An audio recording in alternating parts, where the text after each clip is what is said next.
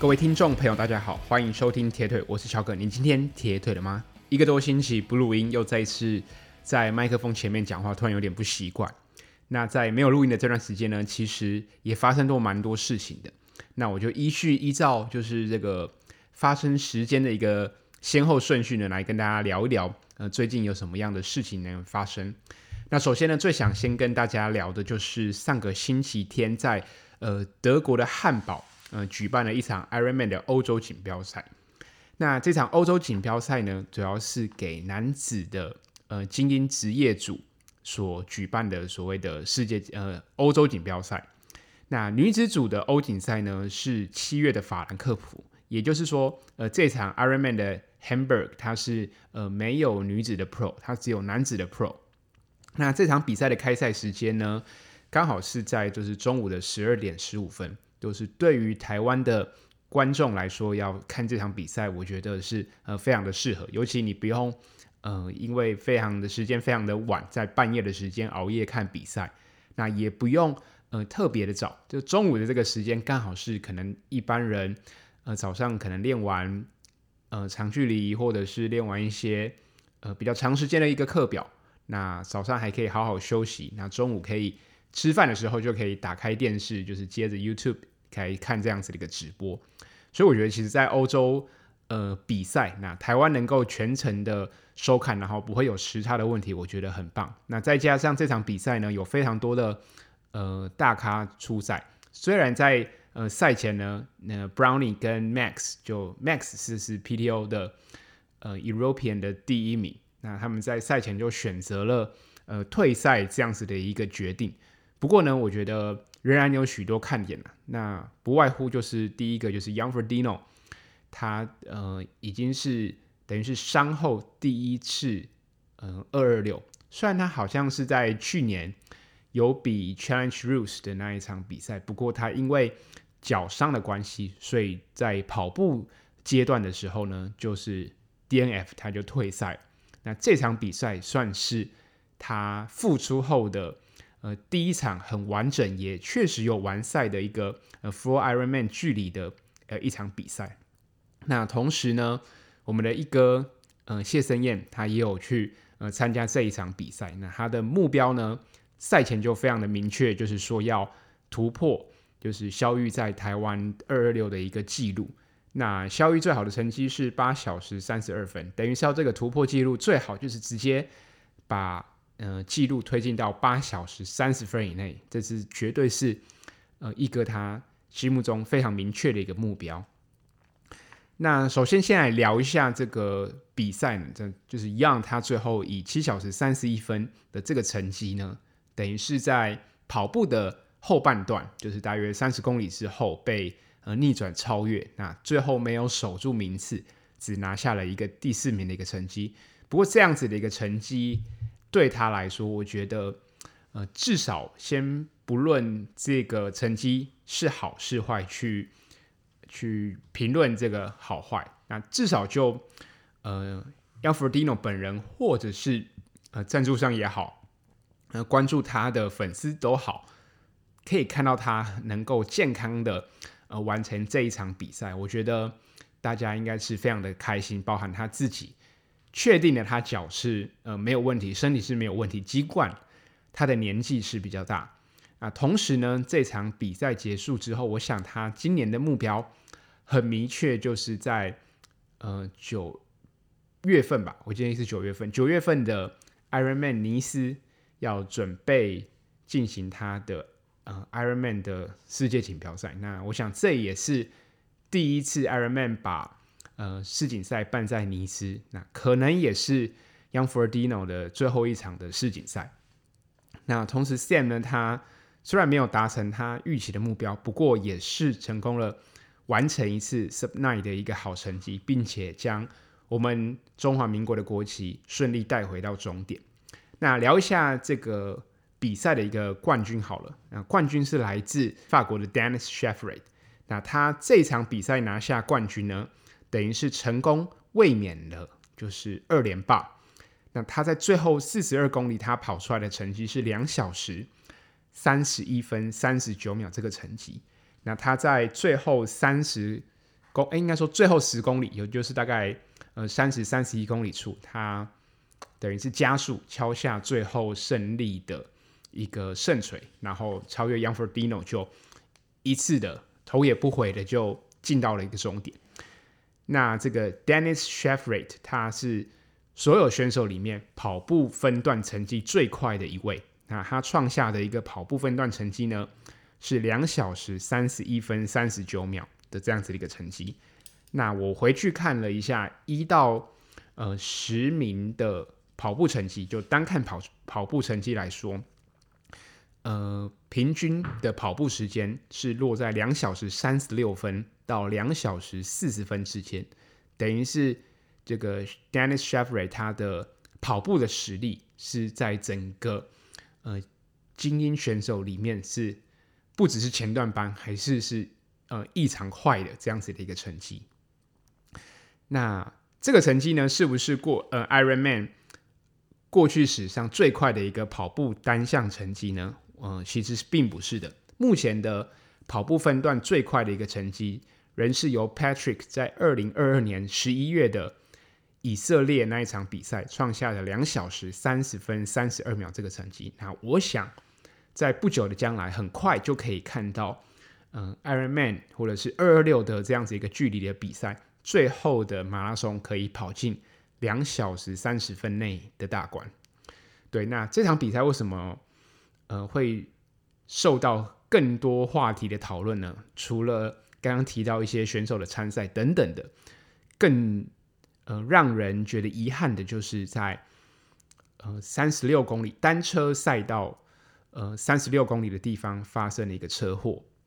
那也因为这样子的一个车祸，所以导致最后因为呃主办单位修改了路线的关系。那包含意外发生当下，也有呃选手必须要呃牵车通过那样子的一个路段。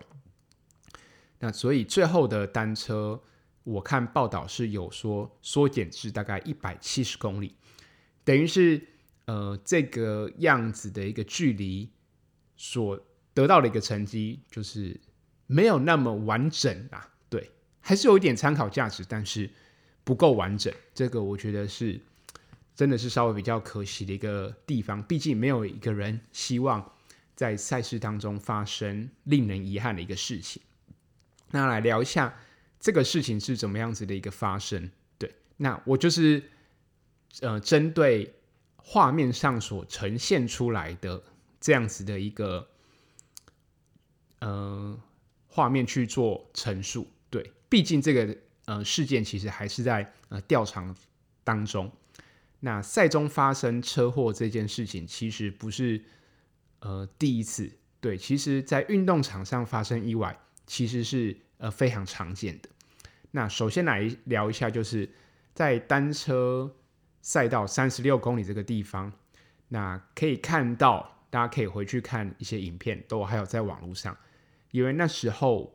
演这场比赛应该说是非常受到大家的关注。刚刚提到这场比赛是很精英呃职业男子组的欧洲锦标赛，所以势必这个样子的一个比赛的规模也好，关注度也好，都会提升。那同时，Young Ferdino 他也就是德国人，所以转播单位一定是花了很多的心思在投入转播的这样子的一个工作当中，但是。呃，在那样一个单车赛道，可能稍显比较窄，而且，呃，那时候，呃，为了取景的关系，他他们就是机车需要去超做一个超越的动作，可能他要再等到下一个地方去先预做准备，所以等于是，呃，在他们的摄影车子当中，他们是骑的重机，那他等于是离开了他们的呃序列，然后往前。有点稍微逆向的一个这样子的一个状况呢，去撞到呃来向的分龄组的一个选手这样子，那刚好就是这个比赛是在直直播当中，所以在呃不论是在脸书也好，或者是 YouTube 也好，等于是在讨论下面呢，就是大家会非常激烈的就是在讨论这件事情，这样甚至有人还在网络上留言说。都已经发生这样子的一个事情，为什么还要继续办比赛？哎，等等这样子一个状况。那在录音这一天呢、呃，我收到的一个最新消息就是，呃，机车骑士其实几乎算是当场就抢救不治。那机车骑士呢，年纪大约是七十岁。那被撞到的一个选手呢是二十六岁。那在机车骑士后方的一个摄影师呢，其实是五十岁。那选手跟摄影师都还在治疗当中。那因为这个地点，呃，发生车祸的地点呢，刚好是位在郊区，所以如果出动救护车的话，是会比较慢一点。所以他们当时是有直接派出直升机去进行救援这样子的一个动作。那刚刚提到，其实运动比赛，尤其是这种户外运动，又有单车，呃，快速移动一个状况下，都会发生意外。这个是很，呃，不是说很常见，但是一定会发生。对，那甚至很可能是精英组的选手、职业组的选手也会遇到。就像环发嘛，环发遇到就是集体的车祸也是有的，对不对？几乎每一次，呃，不可能说。呃，三个礼拜环意环发等等的，完全不会车祸。毕竟这一次是刚好呃比较属于人为的一个呃疏失。那过去因为天气等等一个关系，造成呃很多人集体的一个车祸都是有发生过的。那当然只是没有想到会发生在 Ironman 这样子的一个赛场上面。那其实过去在二零一九年呃澎湖 Ironman 赛道，其实也发生过所谓的一个。呃，车祸的一个状况，当然不是因为转播的关系。那那时候是一个中国选手，他疑似啦，就是对于我们呃澎湖地区的赛道没有那么熟悉，呃，所以在下坡过弯等等的一个地方呢，就是不熟悉路线，所以撞到了民宅，等于当场也就是失去了一个生命迹象这样子。那在我觉得呃，面对这样的一个事情，在真正调查出来之前，不要太多的。呃，苛责责难或者是一些呃不理性的一个讨论，好像说，哎，为什么机车骑士他可以直接逆向行驶啊、呃、等等的？对，那我觉得可以理性的去呃看待这样子一个问题。那嗯，Hamburg 就是这场比赛，它既然是欧洲锦标赛代表，嗯，大家对它的关注度很高，而且我们要想一下，其实，在欧洲去举办嗯三铁赛或者是单车赛事做。转播这件事情其实是非常常见，就是我们像我们台湾，maybe 我们在播报篮球、棒球，或者是诶其他等等的比赛，我们是比较呃熟悉呃擅长的。那对于这种呃行动中的一个呃所谓的转播，其实我们是相对比较没有那么熟悉。像过去环台赛呢，可能就是委外像是 TVBS 等等的。团队来去进行转播，那国外的铁人三项的转播，甚至大家可以看到，过去 Ironman 还有就是呃主持人坐在重机骑士的后面，边做播报，然后边去做直播的这样子的一个状况。那代表其实呃不论是他们的赛评专业，更重要的是，我觉得他们的呃机车骑士也绝对是非常非常的一个专业。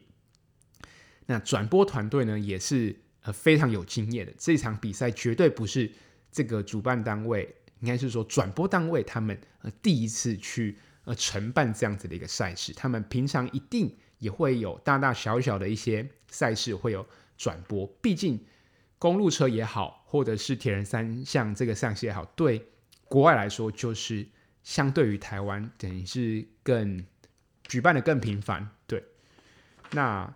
来聊聊机车骑士好了，毕竟其实，在转播的过程当中，我想对于摄影或者是说对于在电视台有工作过的一些听众朋友来说，可能会知道，其实汽车骑士跟摄影师他们在就是工作的一个过程当中，他们都是随时有戴着耳机，他们必须要随时去呃听主呃等于是转播台导播说给他们的一个命令跟指令。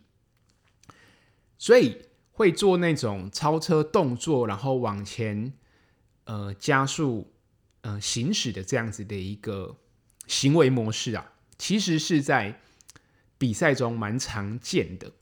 对，那当然，这些我我想表达是说，机车其实会等于有点呃逆向超越的这样子一个动作，他可能不是他自己的一个判断，可能是接受到呃导播的要求。那导播可能如果啦，他真的路况不熟悉，他并不一定会知道说那样子一个当下的状况是不适合去做超车这样子的一个动作。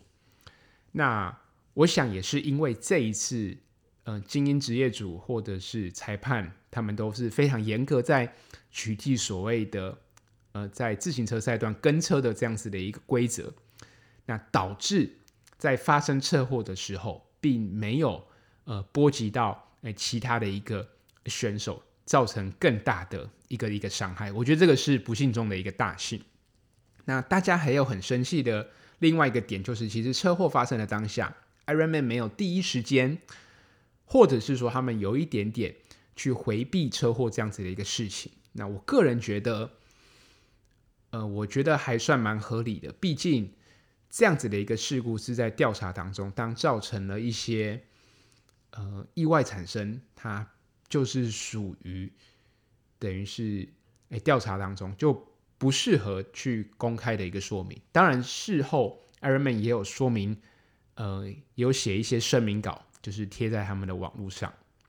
那我觉得，毕竟如果以主办单位的一个角度来说，还是希望大家能把这个焦点放在呃选手的身上，而不是放在车祸的一个当中。毕竟这个样子的一个意外也不是大家所乐见的。那我觉得，其实主办单位能够及时调整赛道，我觉得已经是非常及时的一个判断。那同时，他们也可以请到直升机去救援。我觉得在国外，呃，应该先来谈谈国内好了。要在国内出动直升机，其实这个程序其实是蛮麻烦的。那除非是遇到一些高山或者是海边比较难达到的一个区域，否则要派遣直升机来救援，其实相对困难度较高。但是 Ironman 可以在第一时间呢，能够出动直升机来救援，我觉得已经呃算是处理的很及时了。毕竟啊，在国外他们的直升机救援呢是民间的，等于是要呃付钱，对，等于是呃 Ironman 就是势必是要付一笔呃巨额的这样子的款项，请这个救难直升机到抵达现场。那结论呢，我觉得呃。经过这一次的意外事件，Ironman 或者是说呃，其他的呃主办单位，如果未来要做转播这件事情，我觉得要很明确的预定，诶转播车的一个呃数量。当然，我这样子有点算是诶事后诸葛。不过确实啊，很多的规则、很多的法律都是真的，因为出了事情才会有法嘛。对，这个就是。很可悲的一个地方，就真的等到出意外了啊，才会有呃立法这样子的一个状况，包含 OK 警察用枪诶等等的，这个都是真的发生意外才会去有新的一个法律诶新的一个规则去定定，避免未来发生同样的一个问题。那就我看来，我觉得可以去明定转播车的数量，诶 maybe 如果今天的诶精英选手假设是五十位，那五十位的。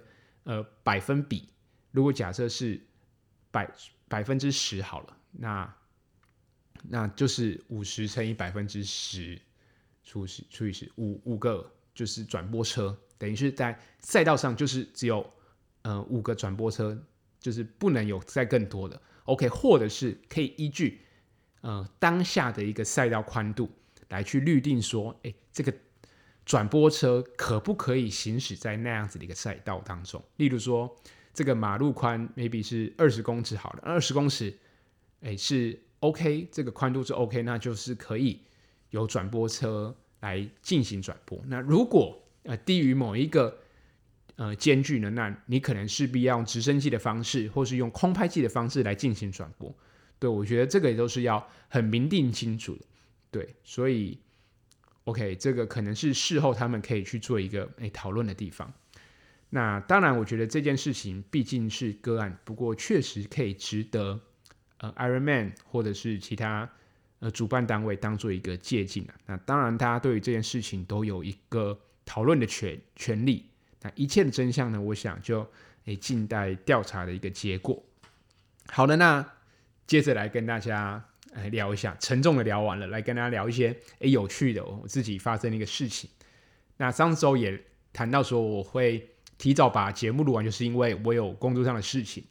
那我的工作呢，大概稍微跟大家简单分享一下。简单就是说，我去海上做一些拍摄任务。那海上就是因为没有网络的关系，所以我没有办法很及时的能够上传我的录音档。那包含了在船上也不会有一些录音设备，所以我必须先把节目做好，才能在网络上先。等于设定排程，然后在我要的时间做一个发布，这样子。其实那我原定是要在船上待了大约十天呐，最后因为台风的关系，所以我们提早返港，最后改成七天。那我自己是一个不太会晕船的人呐，对，两种晕船都不会。OK，你你懂的，对，不太容易搭真的船晕船，也不太容易晕船。嗯，OK，那。如果你是会晕船的人，我觉得搭船会非常的痛苦。尤其我搭的船不是那种哦，一天呢就靠岸就靠泊的，它是一出去可能九天十天船都是在晃。那你会晕车的人，OK，真的晕车了，你就停下来啊，车子可以停，但船呢是不能停的。所以，当你真的有晕船的一个状况的时候，你只能选择呃躺平。然后去拯救这个世界，只有躺平能够拯救这个世界哦。那大家可能对于在船上的生活可能蛮好奇的。那首先呢，就是你上厕所的时候，你的手一定要扶好，不然你尿尿的时候呢，可能会乱洒出来，或者是跌倒，那样子一个画面就非常好笑。那我们一般在睡觉的时候呢，床旁边呢也会有一个栏杆，就是一个支架。避免你在睡觉的过程当中，整个跌落到床下。那其实，在船舱当中，不是那个床呢，不是所有的都是哦贴紧贴的地地面，有些是上下铺的。那所以，如果你从你睡上铺，你掉下来的时候，哦，那个伤肯定是非常严重的。那我原本是呃非常呃排斥上船这样子的一个安排啦，对。那没有办法，那毕竟真的遇到了，还是得去面对这件事情。那主要没办法上船，并不是因为我会晕船，主要是因为你要在船上，然后也没有办法好好的运动。我觉得对我来说是一种折磨。虽然本台的女性听众比较少，但是可以多跟你的另一半聊一下，其实军中发生的一些好玩的事情，其实真的不错。那这边就是如果。没有兴趣呢，其实可以快转。那其实，在船上呢，诶，一天能维持一次的运动，其实我觉得就很诶感激的。对，那平常的运动时间，你早上不会有运动时间。对，一般的运动时间呢，都是大概下午三点半到晚上八点都可以看到，诶，有人在运动的，诶，这样子的一个画面。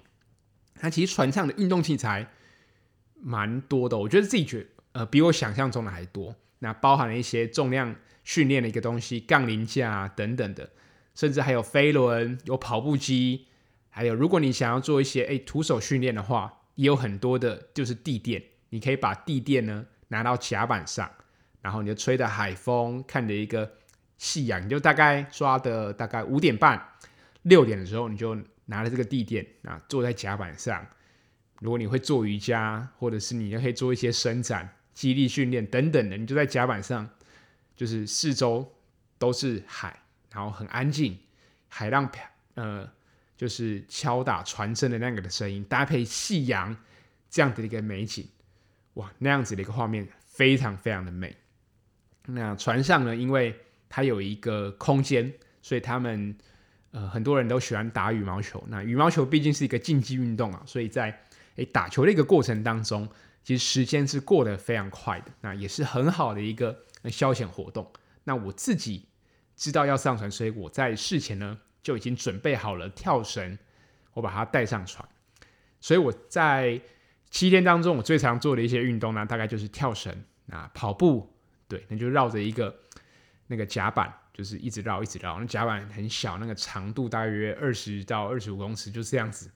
哇，真的人的极限是被逼出来的。你有没有觉得哇，这个怎么跑啊？又啊又左右晃啊，不舒服。那当你想运动的时候，你只有那个空间，你就你要么选择不动，要么就是选择耐住性子，就是一直绕着这样子一个小圈圈，不停的绕啊绕啊绕啊，不然就是只能踩飞轮。我觉得飞轮是不错，但是因为诶飞轮是在室内空间，那又没有电风扇，然后已经习惯骑训练台吹电风扇的人，在那样子的一个空间来说，真的是非常的一个折磨跟痛苦。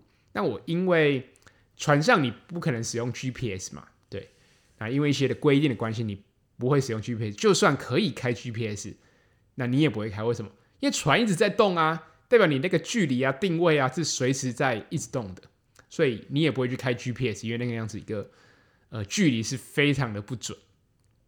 那你只能像我就是洗直接开有氧训练的一个模式，那我就会用心率跟时间的方式来去看我所消耗的一个卡路里。那同时也可以看心率，知道哎，做一些强度，例如说像我跳绳的时候，我的心率就比较高，可以到一百五十几。那对我来说，可以做到那样的一个强度跟刺激，我觉得就很够了。那一般就是跑步就是维持，对，那剩下就是看时间，如果能够拉长一点的话，那就是能有达到更多的一个运动效果。这样，那我觉得这样子，我觉得其实。对我来说啊，就是有点换位思考。就像当时二零二一年三级警戒的时候，因为我们也没办法到呃户外那么诶所谓的那种光明正大的运动感觉，所以很多人就是选择在诶家里啊那骑训练台。那如果没有训练台，基本上有跑步机就是非常幸运。那不行的话，那就是以跳绳为主。所以我觉得跳绳来说，对我有呃蛮有帮助的。刚开始其实。在船上跳绳不太容易，毕竟船身是会一直晃的。那很久久没跳了，身体就会变得诶顿顿的感觉。哦，所以第一次跳哇一千下就觉得哇那心率好高，怎么那么喘？那到快结束的时候，大约可以跳到呃两千下，我都觉得很 OK，就是分段啊，我可能就是两百五十下休息一次，两百五十下这样，可能做八组。好，我不知道大家对于船上的生活，嗯、呃。有没有很有兴趣？我再分享一点好了。其实船上的一般来说都是等于是呃像站哨一样，或者是像这样警卫这样子，就是轮班轮休的啦。对，那毕竟啊船是一直在行驶，它晚上船不会停在那边啊，它还是一直在跑，所以像驾驶台啊等等的一个地方，都随时要人在那边站岗，就是看着船行驶，确保你的船是安全没有问题的。那为什么船要开到外海？很简单，就是我们要确保我们台湾周边的海域呢是安全的。所以这样子的一个行程，其实对于海军来说是呃非常非常的一个诶正常。那呃在过程当中，偶尔会有几天的时间呢，会拿来做一些诶状况的演练等等。那当任务繁重的时候呢，其实一天呢应该跟着一个月的时间，大概会有二十天呃以上。不等，会在海上。等于你一个月二十天在海上，要想要，没有讯号啊，然后只能绕着房间，我真的是非常痛苦。那大家可能对于吃蛮好奇的，那船上吃什么？其实船上吃的跟我们平常吃的差不多，但可能没有到那么那么的呃美味，那么的澎湃，但是该有的菜不会少。那尤其如果你今天。原本你的物资可能是只能提供八天，那你可能就会越接嗯，结果你原本预定八天要回去，结果你因为一些的呃事故或是呃命令更改的关系，你可能要到 OK 十天才能回回港，才能再去做诶补给。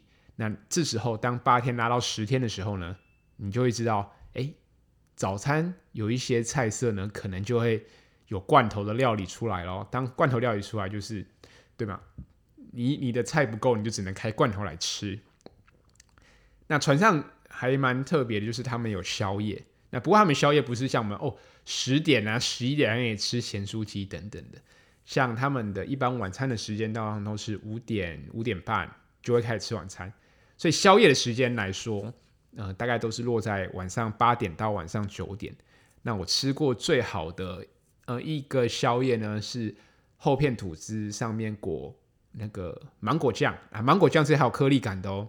然后芒果酱上面还有铺了棉花糖，那旁边呢还提供冰淇淋，香草冰淇淋给你哇，在配着厚片一起吃，那个是我吃过诶最好吃的一个宵夜，我最满意的。那像是当然还有一些什么麻辣烫啊、水饺啊、葱油饼啊、蛋饼等等的，也会在船上拿来当成宵夜的这样子一个品相。对，那结论呢，就是出海的这几天，我觉得我还是一个非常习惯陆地生活的一个生物。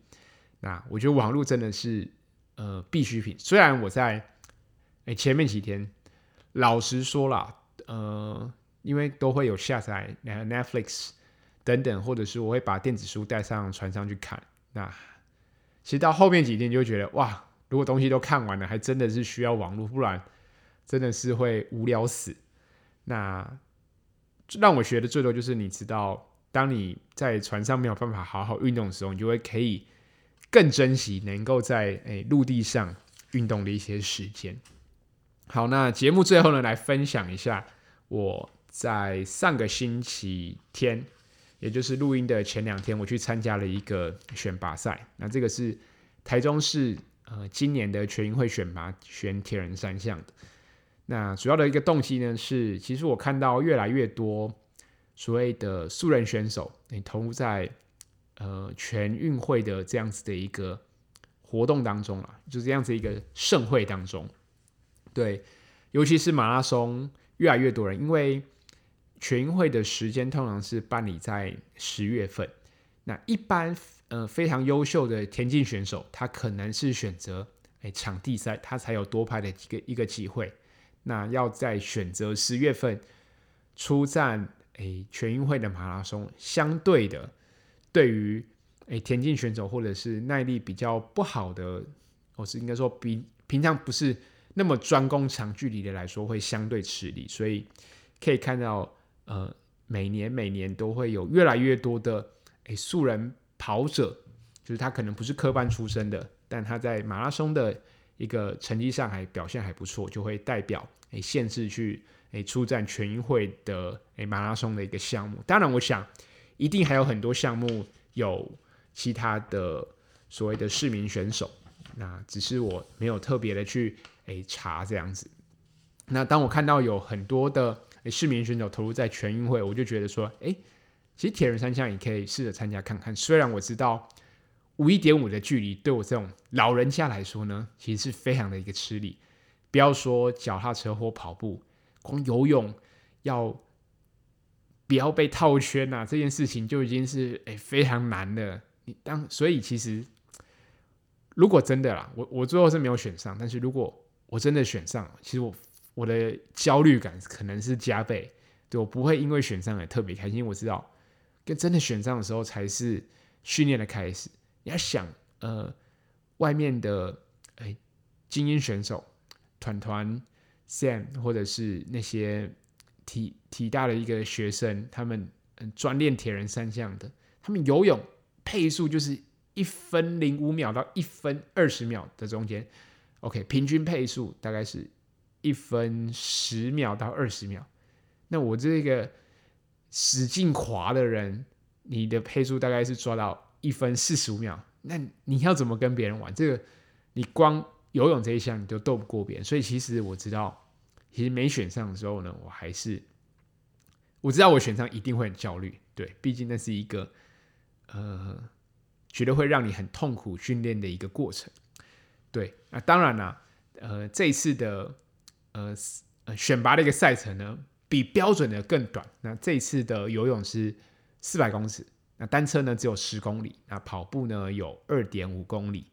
大家不要觉得二点五公里很很短哦，其实放大到这个比赛当中，其实会被呃无限放大的感觉。等下再来跟大家聊一下。那整个过程当中，四百公尺呢是在游泳池当中进行的，这个还好。那不过是因为。我主要被安排在比较前面出发，我第三个出发，所以在中间过程当中都被后面的年轻人等于是被超越了，然后拳打脚踢，这是很稀松平常，也是预料得到的。但我反而觉得单车蛮特别的。对，单车是一点二公公里过去，一点五公里回来，所以等于一趟一圈是二点五公里，要做四次，等于是你要把十公里拆成诶八次间歇再去做。我觉得这个是过去比较少去做这样子的课表。我想短距离的选手这样子的一个赛制来说是呃非常常见的，尤其他们可能像是。四十公里的这样子的一个赛程，他们很长，就是四公里一圈，然后去比十圈这样子。对，那甚至包含中间会有很多折返，直等于是直接一个 U turn 哦。他们是非常有这样子呃常见的赛道安排，那也是我很不习惯，也是不擅长的一个部分。那跑步二点五公里对我来说，我就是按照体感，那最后还有。诶，超越过前面一位年轻选手，最后用以第八名的这样的一个成绩完成。那总共去参赛的是呃十五位、十六位左右，所以我算是一半了啊。对，至少我这个老人呢还能维持呃一半的水准，五十 percent。OK。那在整个过程当中，我觉得有几件事情是可以去从短距离。的赛道当中学习的，那包含其实我不会在，我过去也没有尝试在就是骑脚踏车转换骑脚踏车过程当中，在车上穿卡鞋。那这样子的一个等于动作，在短距离的赛场上是非常常见，甚至是每一个 Pro，就算他是长距离的 Pro，也是会在车上穿卡鞋。那我有想过，如果诶学会这件事情，确实可以省下。呃，不少的一个时间。那其实有些规定是你的卡鞋要放在转换带。如果你这时候能够把卡鞋先卡在你的单车上面，那你的转换带是不是可能只需要放你的头盔、号码带？你的转换带的东西就变得更少，你发生失误的几率也就更低。那当然，这个前提是你要呃学会在车上诶穿卡鞋。那如果可以的话，尽量。你要做到这样子的一个动作的话，还是选择诶三铁的卡鞋会比较好。那包含了刚提到，像在骑车的部分，它需要做很多的，就是 U turn，就是你要等于是刹车、放慢、过弯，然后再做加速这样一个动作。其实我觉得，像台湾的铁人三项选手，包含诶我自己。我应该讲，应该是赛道的关系，我们很常在台东的这个地区比赛。那台东的赛道相对单纯嘛，值得过去，值得回来。那其实只要经过三次的 U turn，那中间的赛道也没有什么转弯的一个地方。但是在国外，你去看汉堡这场比赛，诶，就有些地方会有做 U turn，甚至是像法国尼斯，诶，这次。呃的世界锦标赛有很多下坡啊、过弯啊等等的这些赛道的安排规划，在国外是非常常见的。所以，就算你是诶骑三铁车，觉得大部分的路段呢可能都是直的，但是如果你能够提升这样子的一个技巧，呃，放在比赛当中，也绝对可以帮你诶省下很多的一个时间。那同时，我觉得更重要的，当你的控车技巧好，你的技巧比别人更好的时候，相对的你在骑车的过程当中也是会比较安全的。OK，所以我觉得这个是我在呃从短距离的一个赛道当中去学习的，也是我最后其实原我原本没有到非常想比这一场比赛，因为我知道就算比了比不上，但是我觉得既然当初要诶报名，那。我觉得还是要给自己一个，哎，画下句点这样子一个过程。那我也知道，他说不管我今天比的距离是长是短，比赛的结果是好是坏，我觉得一定有可以让我哎学习到的一个东西。那我觉得像我刚刚提到的东西，就是很适合在长距离，如果你具备这样子的一些能力之后，你的成绩还可以再往上提升。好的，今天的节目就到这边。如果你喜欢我的频道，欢迎到 Apple Podcast。给我五星好评，给我留言，或者是在我的连接栏里面有我的小额赞助的一个连接。那希望你能够透过你们的行动力，能够继续来支持这个频道。那我们就下一集再见喽，拜拜。